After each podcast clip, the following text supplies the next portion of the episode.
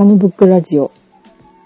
はい、こんにちは、高野です。お届けしますのは高野です。はい、まあ、先日よりね、えー、わーわーと騒いでおります iPhone 4S なんですけども、えー、買ってからだいたい1週間ぐらい経ったわけなんですけども、なんか日に日にね、便利度合いが増しているというか、そんな気がします。えー、実はね、まあ今までこう iPhone3G 使ってたように、まあ使っていれば普通には使えるんですけども、え今度のね、iPhone4S になってから、え使える独特の機能などがね、たくさんあることに、をインターネットでちょっと調べたら、えー、いろいろ知ることができまして、あの、ホームボタンって結構たくさん押すような感じなんですけど、それもなんと画面の中にね、ホームボタンが出てくるというのが、えー、iPhone OS の設定からできます。えー、それほんと便利でね、うん、あの、このホームボタンがね、ちょっと効かなくなるっていうことを聞いてたので、どうしようかなと思ってたところに朗報が舞い込んだんですけども、うん、あのあとはね、あの、えー、以前、えー、まあ、放送当時から、開始当時から、えー、フォローというか、あの、ご紹介してましたラジコですけど、ラジコがね、ラジコとか、あとサイマルラジオもっていうアプリがそうなんですけど、えー、なんかね、停止ボタンがなくって困ってたんですよね。なんか、最初2、3日ぐらいかな。停止ボタンがなくって、もうすっごい困っちゃって再起動とかしてたんですよね。そしたら、それをね、もうどうしようってつぶやいたら、あの、ラジオ仲間の皆さんからですね、あの、これは多分、あの、なんだっけ、マルチタスクに対応してるからだよっていう風に教えていただきまして。で、この iPhone 4S でね、あの、ホームボタンを2回ダブルクリックすると、なんとその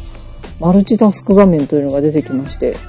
で、それで1回ね、左にこう、スロール、左というか右か、右にストロール、スロールするとですね、あの、なんとその、あ、ラジコアプリでもね、右にスクロールすると、その、停止ボタンとかが出てくるんですよね。うん、いや、これはすごいとか思って、えー、そこがありがたかったですね。なんかね、全然終わらなくて困っちゃってたんですけど、本当に。うん、あの、なんとか、無事終了もできまして、切り替えもね、素早くできるようになりました。このマルチタスクっていうのは本当便利でね、あの、ラジコも聞きながら、えー、ツイッターとかもできますし、えー、ツイッター見ながらね、他の、えー、この言葉は何だろうって思ったことについて調べられたりしますし、うん、なかなか便利ですね。さっき言ってたね、画面に出てくるホームボタンもね、押してみると色々あるんですけど、なんかアクションが色々、カメラで言うといいんでしょう、ファンクションキーみたいなことができるみたいなんですけど、うん、そこはちょっとまだ開発してないですね。なんかまだまだね。はい。そうそう、カメラもね、良くなってますね、これね。カメラほんとすごいですね。あの、タッチして、そこにピントがあるっていうのがこれだけ便利なことなのかって思い知りましたね。あの、最近ね、ミラーレスのカメラでそういう画面にタッチしたらそこにピントがあってシャッターが切れるとかいう機能があっても、私は小馬鹿に、鼻で小馬鹿にしておいたんですけど、そんなのカメラじゃねえとかって叫んでたんですけど、いやー、この iPhone のね、タッチするの、やっぱり便利ですわね。うん。あの、やっぱ近づいて撮るときはすごく便利ですし、うん、あの、なんかね、銃撃つときみたいに ピントが合うっていうのもなかなか面白いですしね。この間やっと HDR っていうのもね、一回使ってみたんですけど、いまいちちょっと、うん、あの、要するに3枚画像を撮って、その中からいい露出というか、その中の3枚の中のいいところ撮りをした写真を1枚作ってくれるっていう機能なんですけど、あの、それもね、なんかちょっといまいち、いや、これ使わなくてもいいんじゃないっていうシチュエーションで撮っちゃったので、あれってやっぱ逆光とかそういう時なんですかね。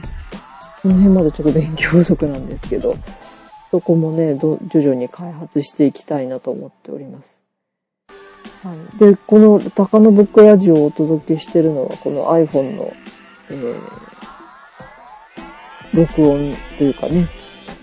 ボイスメモか、ボイスメモで、あの、録音したものをお届けしてるんですけど、ボイスメモもね、なんかこの間初めてこの 4S で撮ったのを、アンスケさんにお送りしたんですけど、なんとね、ファイルサイズが半分ぐらいになってるんですよね。これ、いや、本当かな？いや、ハンスケさんどうなんでしょう。半分になってますよね。なんか、私あの、パソコンのエクスプローラーで見たら半分になってて、なんかね、早く送り終わったなと思って見たらね、サイズが半分なんですよね。同じ30分番組でもね。それもすごいなこれはどうなんでしょうね。あれ、M4A っていうファイルの形式なんですけど、それが発展したんでしょうかね。でもこれ半、容量が半分になるってことは、ポッドキャストをやってる人たちにとっては、すごいありがたいんじゃないかと思うんですよね。なんか容量が半分になるってことはね、サーバーとかに置く分も半分にコンパクトにできるっていうことなんでね。はい。いやなかなか、本当日々ね、進歩度合いが分かってくる iPhone 4S なんですけども、えー、皆さん、お使いの方もそうでない方も、いかがでしょうか。あとね、一つ悩んでるのがカバーなんですよね。まだカバーちょっとつけてないんですけど、カバーね、あの、いろいろショップ探したんですけど、いまいちっていう感じになったんで、もうついにね、作ろうかと思ってるんですよね。うん、あの、画像からね、あの、ホワイトのケースに印刷してくれるサービスっていうのがいくらかありまして、まあ、ソフトバンクでもカバコレっていうのをやってますしね。あとは、そうですね。さっきさん検索してたんですけど、カバコレの次がコラボーンっていうところとかですね。そういうところは、あ、そうそう、コラボーン。コラボーンっていうことはい。ここ、タバコとコラボンっていうのは、ウェブ上でね、そのいろいろ画像操作して、あの、iPhone ケース作れたりするんですけどね。あともう一つね、どこだったかな。あ、アクセアっていうところがやってる、うん、iPhone ケース印刷は、ウェブ入稿とね、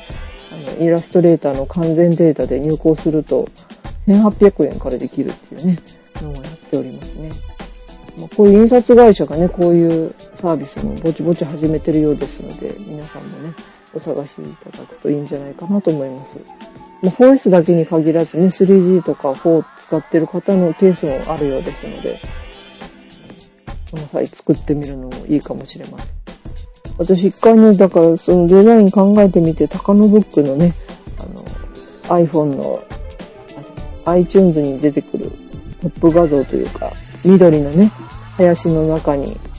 木が一本立ってる図があるんですけど、あれをちょっとやってみたんですけどね、なんかちょっとまだいまいちでね。だって並んでるとまた1ヶ月ぐらい牛に立ってしまうような気もするんですけど。ちょっとね、カバー作ってみたいですね。はい。いや、まあそんな iPhone でね、もうスキル、iPhone ばっかりに、かと思いきや、そうでもなく、今週の高野ブックをお届けしますが、まあ、今週はね、ちょっと関西なんですけど、京都のアート情報がちょっとありますのでご紹介したいと思います。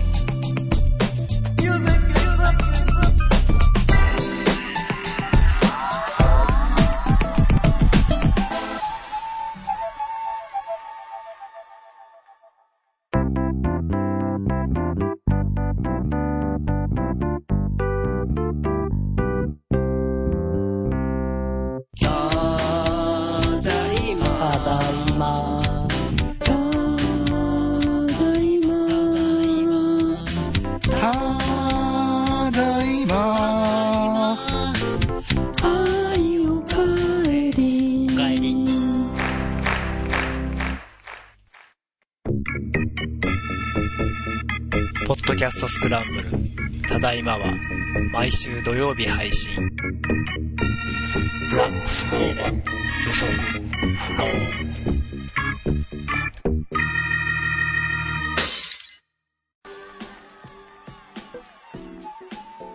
はい。えー、前置きの iPhone の前置きがかなり長かったですけど。はい。えー、でね、あの、本当これ、今をね、今回お届けするのにね、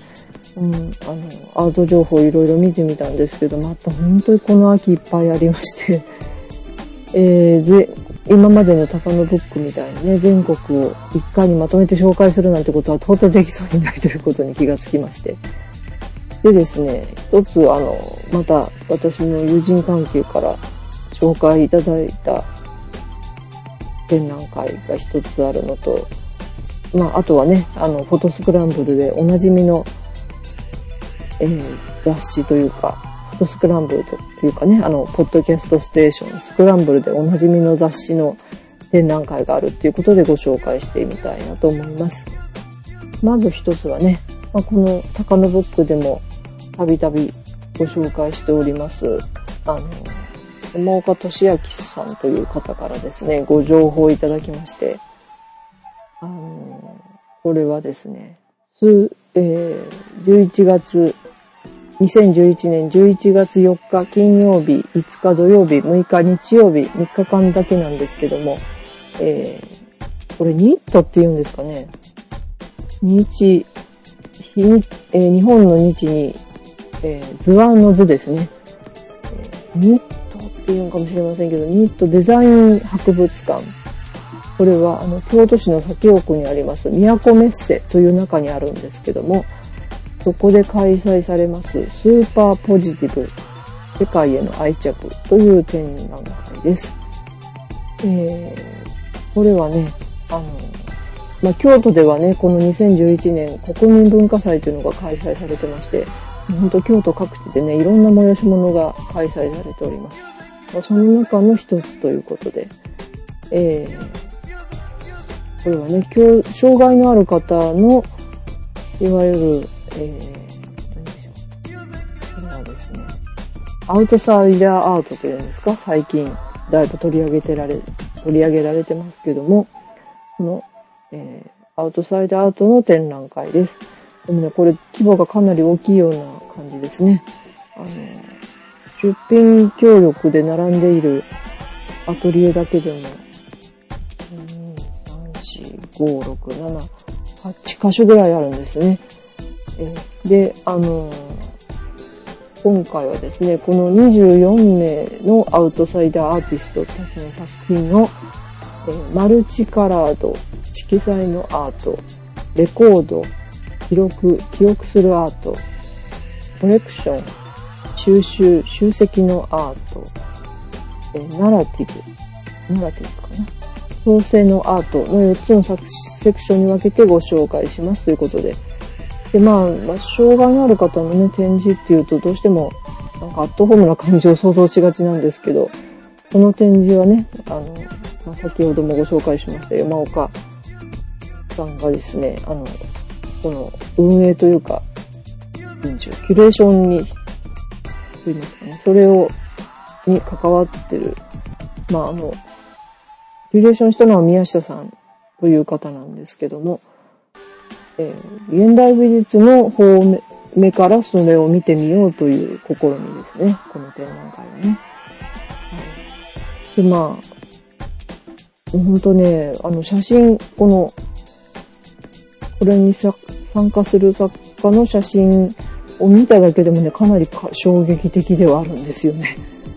まあ、あの、例えば25年にわたって約1000枚も描かれたというほとんど同じ形で配色の異なる家の絵とかですね。あとほんと食べの、食べかけの食べ物をですね、鏡の上に並べて、それを写真に撮ってるっていうのもあるんですよね。はい。で、もう、で、まあ、この、障害というか知的障害のある方とかね、そういう方かと思うんですけど、そういった方たちでもね、ほんと最近はアートに関わってる人たくさんいらっしゃるようで、まあ、本来の美術家として活動してる人たちがそれを指導したりっていうこともあるそうで、まあ、この展覧会に関わってる稲下さん、山岡さんの関わってる水の大きいアートっていうのも、もう一つではあるんですけども、はい。あの、去年、水抜きアトリエのね、あの、芸術祭がありまして、それのお話もしたかと思うんですけど、今回はね、その京都の街中でということで、して、まあ、この水抜きが企画をしてるのもあるし、あの、他の施設もどんどん参加して、一大アートイベントとなっているようです。はい。えー、またね、このスーパーポジティブというこの展覧会とともに、京都とっておきの芸術祭というのに応募された、えー障害のある方たちの作品の中からまた優秀作品の展示もあるそうです。で、まあ、ね、あのまあ、炎上者というかね、そういった人たちがアートをやる場合と、こういう方たちがアートやるきっかけっていうのは本当いろいろ違うんだなということも思いますし、それをどういう方向にね、引っ張っていくかっていうかね、あの、どういうふうにきっかけづけしていくかっていうことも、いろんな問題、いろいろあるんじゃないかなと思いますし、私自身はあんまり、このアウトサイダーアートっていうことに関して、ちょっと、うーん、どうだろうって思う向きも今、何も見てないというかね、あまり触れてない状況では、実のとこ思ってるのでね、この展示を、まあ、見に行って、それをまた考えるきっかけにしたいなとは思っているところであります。はい。で、まあ、あの、この都、場所ですね、都メッセというところはですね、えー、都メッセ。地下鉄東西線、京都のですね、地下鉄東西線東山駅から徒歩8分のところにあります。はい。で、先ほども言いましたけど、12月4日、5日、6日、インド日の3日間、朝9時から夕方5時まで、ちょっと早めに終わりますんでね、お気をつけてお出かけいただきたいと思います。ご入場はね、無料となっております。はい。えー、まあ、これに限らずね、京都ではその国民文化祭というのが開催ということで、本当様々なイベント、展覧会あると思うので、またその辺に興味ある方は、えー、調べていただきたいなと思いますね。はい。えー、まず一つはこのスーパーポジティブ世界への愛着という展覧会のご紹介でした。はい。でですね、もう一つ先ほども言いましたけども、えー、このポッドキャストステーションスクランブルでは、スクランブルではなかなかおなじみの展覧会も開催されるようですので、それもご紹介しておきます。えー、なんとあの、デイズジャパン雑誌のですね、デイズジャパンフォトジャーナリズム写真展、地球の上に生きる2011という展覧会が開催されます。これは2011年11月4日から11月23日まで開催です。で場所はですね、京都芸造形芸術大学内にありますギャルリーオーブ、え人間館というところの1階だそうですけども、えそこで開催されます。で、ディーズジャパンね、本当あの、スクランブルで何回か取り上げられていて、ね、あの、定期購読の呼びかけもされたことがあるかと思うんですけども、そのデイズジジャパンに載ってる、というか活躍してる方のね、あの、作品が、たくさん見られるのではないかなと思います。でもね、この、この造形、京都で造形芸術大でのフォトジャーナリズム写真展というのは、なんと今今年で4回目だそうで、え、そこがね、あの、また、毎年のね、この、続けていってるっていうことも、この雑誌をしてるだけでもね、大変だと思うんですけど、やっぱりね、この写真も直に見てもらうっていう機会をね、こうやって作ってらっしゃるっていうのは本当すごいなと思います。えー関連のイベントとしてね、11月8日火曜日には、えー、広川さん、ね、編集長の広川さんの講演会もあるそうです。今、世界、そして日本で起こっている真実、フォトジャーナリストが福島で見たものということで、それも開催されます。これ11月8日火曜日ですけどね、夜6時から7時半だそうです。このギャラリーオーブというところでやるそうです。で、この、この場所はですね、えー、これは、永山線、ね、永山電鉄の茶屋、茶山駅っていうんですかね、これ。お茶に、お茶の茶に山駅と書いて、茶山駅と思うと思うんですけど、そこから徒歩10分。で、あとバスもね、市バスが、えー、これまた難しい、上尾割町っていうんですかね。これも読み方が難しいですね、京都の地名がちょっと今調べてみますけども。これは、あ、上果て町って言うんですね。上果町、上上に終わると書いて、上果町、京都造形芸術、芸大前という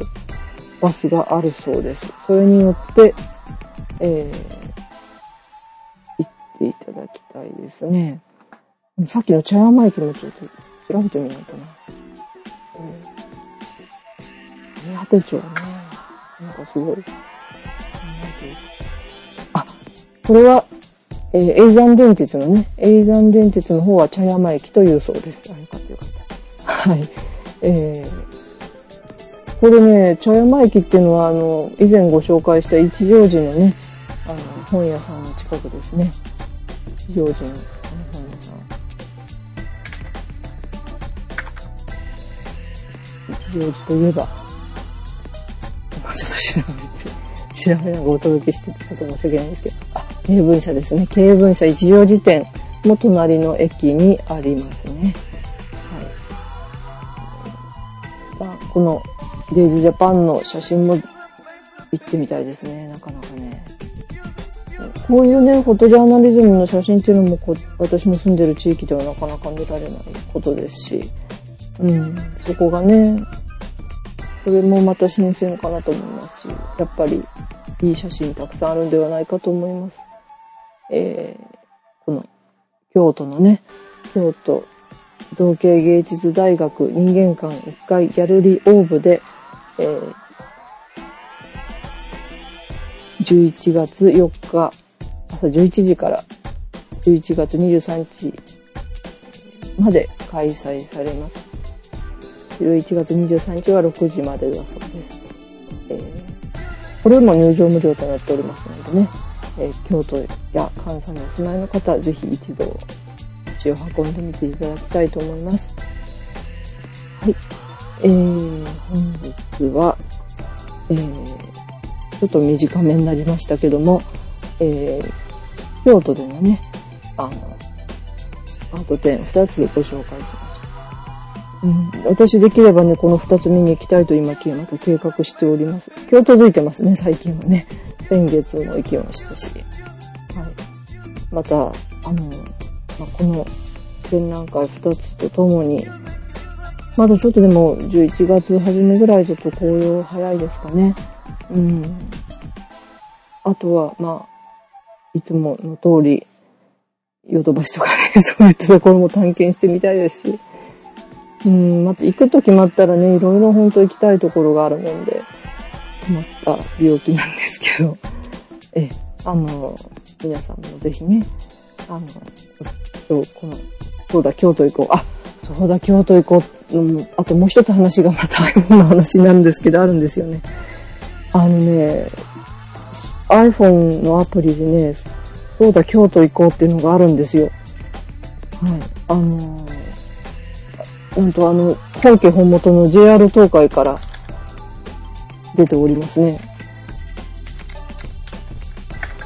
ちょっと出してみました。はい。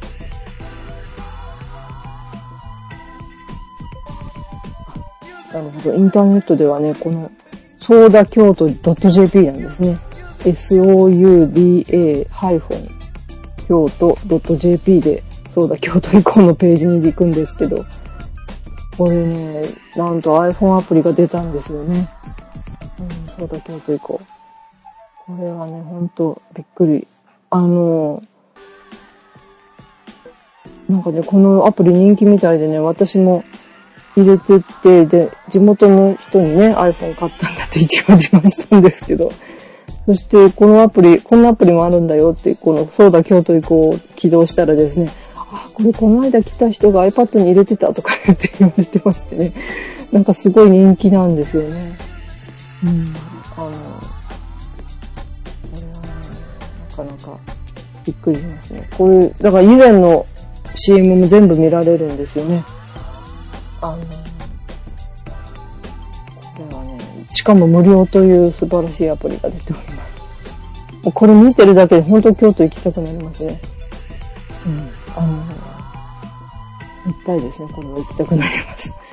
あの、なかなか絵巻物風の画面、移動画面となってまして、その新幹線とかがですね、紅葉の京都の中を突っ走ってたりするんですけど、その絵巻物の中のね、建物やなんかクリックすると、その、えー、そうだ、京都以降のキャンペーンの画面が出てきたりします。はい。これはね、ほんと、この秋のキラーコンテンツですね、まさに。えー、あの、かもね、本家本元の JR 東海から出てるというですね、素晴らしいことでなっておりまして、アップバンクの方も紹介した方がいいかな。アプリ、アップバンクっていうのもね、あの、から見つけたんですけど、あの写真も全部見られるんですよね。しかも拡大もできましたしね。みんなが、前、フォトスクランブルでどうやって撮ったんだろうって散々話したあの、え、あの、写真もですね、大きくして見られます。はい。で、インストールしてからスノーさんにお会いしたかったですね。えー、あの、そう、コピーもね、全部読めますしね。うん。あの報福寺とかですね。そういったところも全部見られますね。あ、神社仏閣一覧っていうのもあるそうですんで、ぜひこれもね、見ていただきたいと思いますね。いやいやいや、そうだ、京都で思い出しましたね、今ね。はい。まあ、ね、これを持ってもうちょっと後の京都に行ってみるのもいいかもしれませんね。はい。あの、今日ちょっと行き当たりばったりではないんですけど、京都でいきなり思い出したことなどいろいろご紹介、ね、あとは展覧会も2つご紹介しまして、お届けしましたけども、皆さんいかがだったでしょうか？で、来週以降はね、また関東のリスナーの皆さんにも見に来ていただけるような展覧会のご紹介もしていきたいと思います。で写真もね、ぼちぼちまた撮り始めたので、その辺のご紹介もしたいと思いますし、まあ、秋になってまたてんこ盛りとなってきている高野ブックです。皆さんご期待いただきたいと思います。はい。えー、で、お届けしましたのは、えー、iPhone で浮き足立っている、まだまだ浮き足が浮きっぱなしという高野がお届けいたしました。では、また来週、お楽しみに。